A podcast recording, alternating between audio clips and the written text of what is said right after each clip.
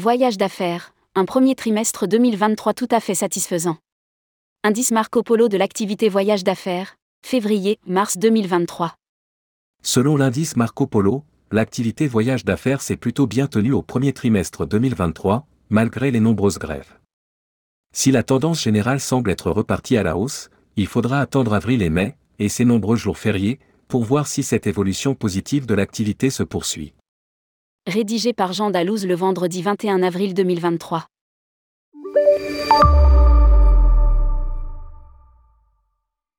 L'activité des voyages d'affaires s'est plutôt bien tenue en février 2023, avec un indice de 93, mais aussi en mars, où un indice solide de 91 a été enregistré en dépit des nombreuses grèves qui s'y sont produites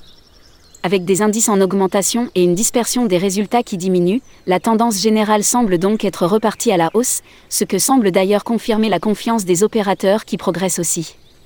Les prochaines mesures d'avril et de mai, attention cependant à l'influence des nombreux jours fériés, nous dirons si cette évolution positive de l'activité se poursuit et s'il paraît envisageable de retrouver enfin, dès cette année, les niveaux d'avant Covid.